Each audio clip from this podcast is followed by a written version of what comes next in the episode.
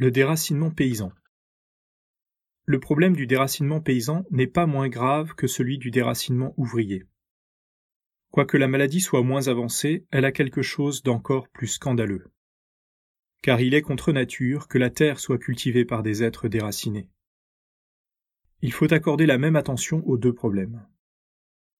Au reste, il ne faut jamais donner une marque publique d'attention aux ouvriers sans en donner une autre, symétrique aux paysans. Car ils sont très ombrageux, très sensibles, et toujours tourmentés par la pensée qu'on les oublie. Il est certain que parmi les souffrances actuelles, ils trouvent un réconfort dans l'assurance qu'on pense à eux. Il faut avouer qu'on pense beaucoup plus à eux quand on a faim que quand on mange à discrétion. Et cela même parmi les gens qui avaient cru placer leurs pensées sur un plan très au-dessus de tous les besoins physiques. Les ouvriers ont une tendance qu'il ne faut pas encourager à croire, quand on parle du peuple, qu'il doit s'agir uniquement d'eux. Il n'y a absolument aucun motif légitime pour cela. À moins de compter comme tel le fait qu'ils font plus de bruit que les paysans. Ils sont arrivés à persuader sur ce point les intellectuels, qui ont une inclination vers le peuple il en est résulté chez les paysans une sorte de haine pour ce qu'on nomme en politique la gauche, excepté là où ils sont tombés sous l'influence communiste et là où l'anticléricalisme est la passion principale, et sans doute encore dans quelques autres cas. La division entre paysans et ouvriers en France date de loin. Il y a une complainte de la fin du XIVe siècle où les paysans énumèrent, avec un accent déchirant, les cruautés que leur font subir toutes les classes de la société, y compris les artisans. Dans l'histoire des mouvements populaires en France, il n'est guère arrivé, sauf erreur, que paysans et ouvriers se soient trouvés ensemble. Même en 1789, il s'agissait peut-être davantage d'une coïncidence que d'autre chose.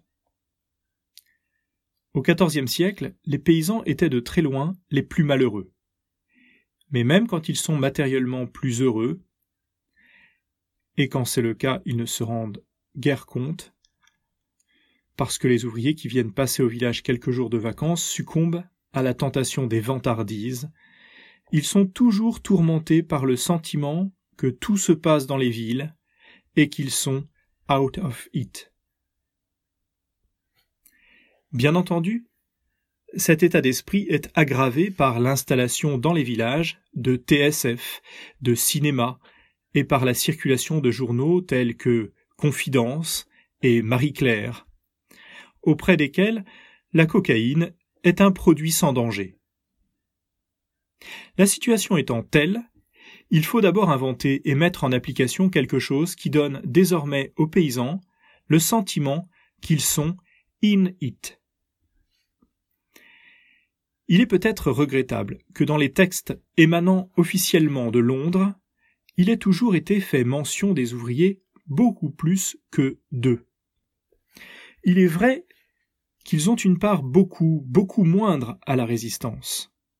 Mais c'est peut-être une raison de plus pour donner des preuves répétées qu'on sait qu'ils existent. Il faut avoir présent à l'esprit qu'on ne peut pas dire que le peuple français soit pour un mouvement quand ce n'est pas vrai de la majorité des paysans. On devrait se faire une règle de ne jamais promettre du nouveau et du mieux aux ouvriers sans en promettre autant aux paysans. La grande habileté du parti nazi avant 1933 a été de se présenter aux ouvriers comme un parti spécifiquement ouvrier, aux paysans comme un parti spécifiquement paysan, aux petits bourgeois comme un parti spécifiquement petit bourgeois, etc. Cela lui était facile car il mentait à tout le monde. Il faudrait en faire autant, mais sans mentir à personne. C'est difficile, mais ce n'est pas impossible.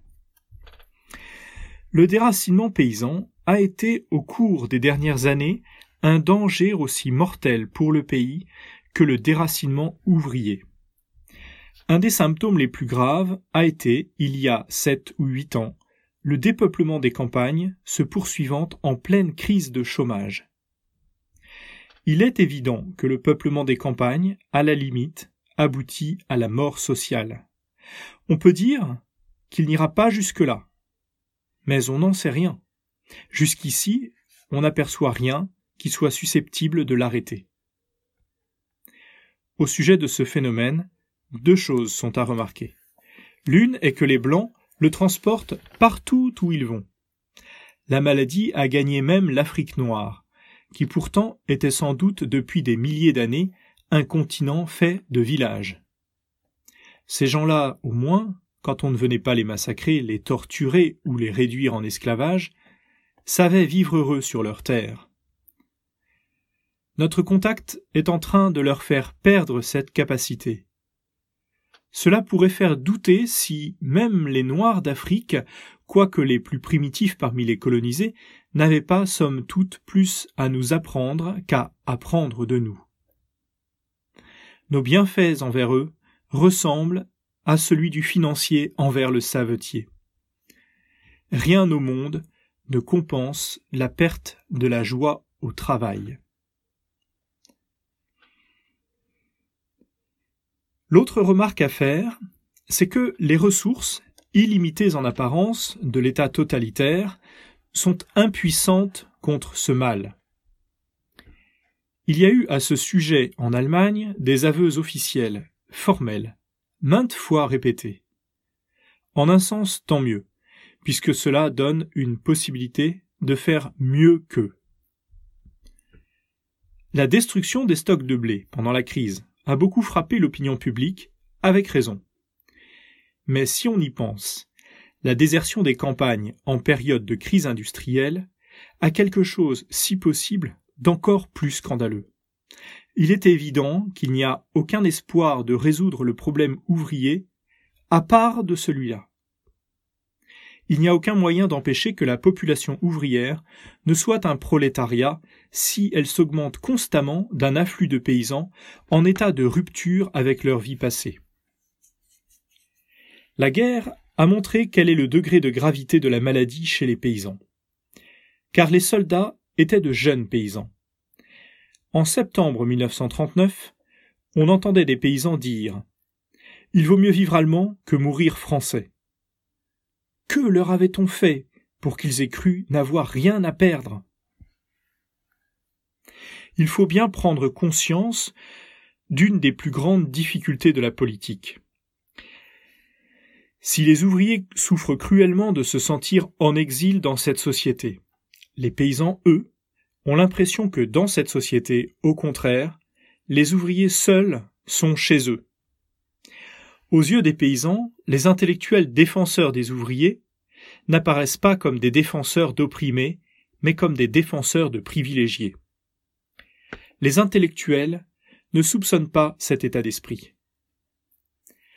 Le complexe d'infériorité dans les campagnes est tel qu'on voit des paysans millionnaires trouver naturel d'être traités par des petits bourgeois retraités avec une hauteur de coloniaux envers des indigènes. Il faut qu'un complexe d'infériorité soit très fort pour ne pas être effacé par l'argent. Par suite, plus on se propose de fournir de satisfactions morales aux ouvriers, plus il faut se préparer à en procurer aux paysans. Autrement, le déséquilibre produit serait dangereux pour la société et par répercussion pour les ouvriers eux-mêmes. Le besoin d'enracinement chez les paysans a d'abord la forme de la soif de propriété. C'est vraiment une soif chez eux, et une soif saine et naturelle.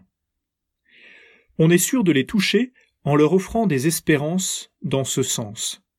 Et il n'y a aucune raison de ne pas le faire dès lors qu'on regarde comme sacré le besoin de propriété, et non pas les titres juridiques qui déterminent les modalités de la propriété. Il y a quantité de dispositions légales possibles pour faire passer peu à peu aux mains des paysans les terres qui n'y sont pas. Rien ne peut légitimer un droit de propriété d'un citadin sur une terre. La grande propriété agricole n'est justifiable que dans certains cas pour des raisons techniques. Et dans ces cas eux-mêmes, on peut concevoir des paysans cultivant intensément en légumes et produits de ce genre, chacun son bout de terrain, et en même temps appliquant les méthodes de culture extensive avec un outillage moderne sur de vastes espaces possédés par eux en commun sous forme coopérative. Une mesure qui toucherait le cœur des paysans serait celle décidant de regarder la terre comme un moyen de travail et non comme une richesse dans la répartition des héritages. Ainsi, on ne verrait plus le spectacle scandaleux d'un paysan endetté tout au cours de sa vie envers un frère fonctionnaire qui travaille moins et gagne davantage. Des retraites, même minimes, pour les vieillards, auraient peut-être une grande portée. Le mot de retraite est malheureusement un mot magique qui tire les jeunes paysans vers la ville. L'humiliation des vieux est souvent grande à la campagne, et un peu d'argent accordé avec des formes honorables leur donnerait du prestige. Par un effet de contraste, une trop grande stabilité produit chez les paysans un effet de déracinement. Un petit paysan commence à labourer seul vers quatorze ans. Le travail est alors une poésie, une ivresse, quoique ses forces y suffisent à peine. Quelques années plus tard, cet enthousiasme enfantin est épuisé, le métier est connu, les forces physiques sont débordantes et dépassent de loin le travail à fournir. Et il n'y a rien d'autre à faire que ce qui a été fait tous les jours pendant plusieurs années. Il se met alors à passer la semaine à rêver de ce qu'il fera le dimanche. Dès ce moment, il est perdu. Il faudrait que ce premier contact complet du petit paysan avec le travail, à l'âge de quatorze ans, que cette première ivresse soit consacrée par une fête solennelle qui la fasse pénétrer pour toujours au fond de l'âme. Dans les villages les plus chrétiens, une telle fête devrait avoir un caractère religieux. Mais aussi, trois ou quatre ans plus tard, il faudrait fournir un aliment à la soif de nouveau qui le saisit. Pour un jeune paysan, il n'y en a qu'un, le voyage. Il faudrait donner à tous les jeunes paysans la possibilité de voyager sans dépenser d'argent en France et même à l'étranger, non pas dans les villes, mais dans les campagnes. Cela impliquerait l'organisation pour les paysans de quelque chose d'analogue au Tour de France. On pourrait y joindre des œuvres d'éducation et d'instruction. Car souvent, les meilleurs des jeunes paysans, après avoir mis une sorte de violence à treize ans à se détourner de l'école pour se jeter dans le travail, sentent de nouveau, vers dix-huit ou vingt ans, le goût de s'instruire. Cela arrive d'ailleurs aussi aux jeunes ouvriers. Des systèmes d'échange pourraient permettre de partir même aux jeunes gens indispensables à leur famille. Il va de soi que ces voyages seraient entièrement volontaires mais les parents n'auraient pas le droit de les empêcher. On n'imagine pas la puissance de l'idée de voyage chez les paysans, et l'importance morale qu'une telle réforme pourrait prendre, même avant d'être réalisée, à l'état de promesse, et bien plus une fois la chose entrée dans les mœurs.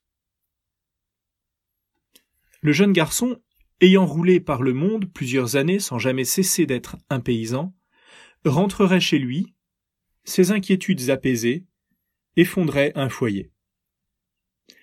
Il faudrait peut-être quelque chose d'analogue pour les jeunes filles. Il leur faut bien quelque chose pour remplacer Marie-Claire, et on ne peut pas leur laisser Marie-Claire. La caserne a été un terrible facteur de déracinement pour les jeunes paysans. C'est à ce point que l'instruction militaire a eu finalement un effet contraire à son but. Les jeunes gens avaient appris l'exercice, mais étaient moins préparés à se battre qu'avant de l'apprendre, car quiconque sortait de la caserne en sortait antimilitariste.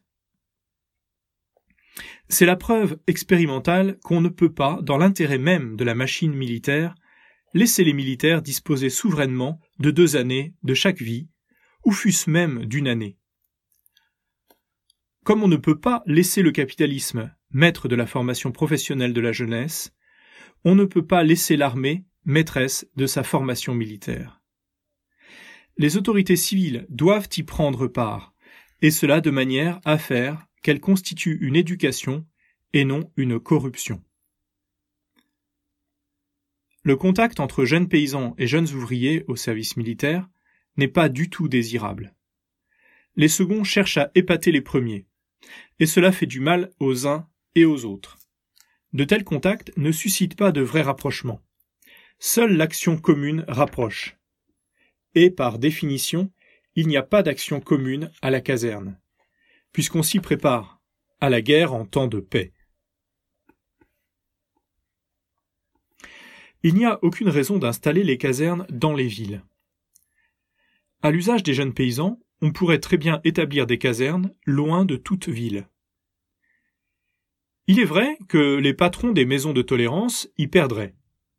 Mais il est inutile de songer à aucune espèce de réforme si on n'est pas absolument décidé à mettre fin à la collusion des pouvoirs publics avec ces gens-là, et à abolir une institution qui est une des hontes de la France. Soit dit en passant, nous avons payé cher cette honte.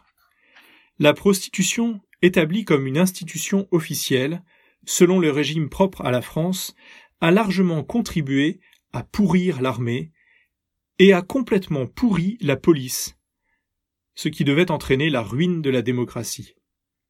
Car il est impossible qu'une démocratie subsiste quand la police, qui représente la loi aux yeux des citoyens, est ouvertement l'objet du mépris public. Les Anglais ne peuvent pas comprendre qu'il puisse y avoir une démocratie où la police n'est pas l'objet d'un tendre respect. Mais leur police ne dispose pas d'un bétail de prostituées pour sa distraction. Si on pouvait supputer exactement les facteurs de notre désastre, on trouverait peut-être que toutes nos hontes, comme celle-là, et celle des appétits coloniaux, et celle des traitements infligés aux étrangers, ont eu leur contre-coup effectif pour notre perte. On peut dire beaucoup de choses de notre malheur, mais non qu'il soit immérité. La prostitution est un exemple typique de cette propriété de propagation à la deuxième puissance que possède le déracinement. La situation de prostituée professionnelle constitue le degré extrême du déracinement. Et pour cette maladie du déracinement, une poignée de prostituées possède un vaste pouvoir de contamination. Il est évident qu'on n'aura pas une paysannerie saine tant que l'État s'obstinera à opérer lui-même le rapprochement des jeunes paysans et des prostituées. Tant que la paysannerie n'est pas saine, la classe ouvrière ne peut pas l'être non plus, ni le reste du pays. Au reste, rien ne serait plus populaire auprès des paysans que le projet de réformer le régime du service militaire avec la préoccupation de leur bien-être moral. Le problème de la culture de l'esprit se pose pour les paysans comme pour les ouvriers. À eux aussi, il faut une traduction qui leur soit propre. Elle ne doit pas être celle des ouvriers.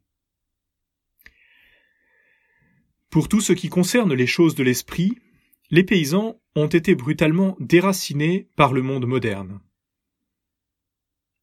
Ils avaient auparavant tout ce dont un être humain a besoin comme art et comme pensée, sous une forme qui leur était propre, et de la meilleure qualité. Quand on lit tout ce qu'a écrit Restif de la Bretonne sur son enfance, on doit conclure que les plus heureux des paysans d'alors avait un sort infiniment préférable à celui des plus heureux des paysans d'aujourd'hui. Mais on ne peut pas retrouver ce passé, quoique si proche. Il faut inventer des méthodes pour empêcher que les paysans restent étrangers à la culture d'esprit qui leur est offerte. La science doit être présentée aux paysans et aux ouvriers de manière très différente. Pour les ouvriers, il est naturel que tout soit dominé par la mécanique. Pour les paysans, tout devrait avoir pour centre le merveilleux circuit par lequel l'énergie solaire, descendue dans les plantes, fixée par la chlorophylle, concentrée dans les graines et les fruits, entre dans l'homme qui mange ou boit, passe dans ses muscles et se dépense pour l'aménagement de la terre. Tout ce qui se rapporte à la science peut être disposé autour de ce circuit, car la notion d'énergie est au centre de tout. La pensée de ce circuit, si elle pénétrait dans l'esprit des paysans, envelopperait le travail de poésie. D'une manière générale, toute instruction dans les villages devrait avoir pour objet essentiel d'augmenter la sensibilité à la beauté du monde, à la beauté de la nature.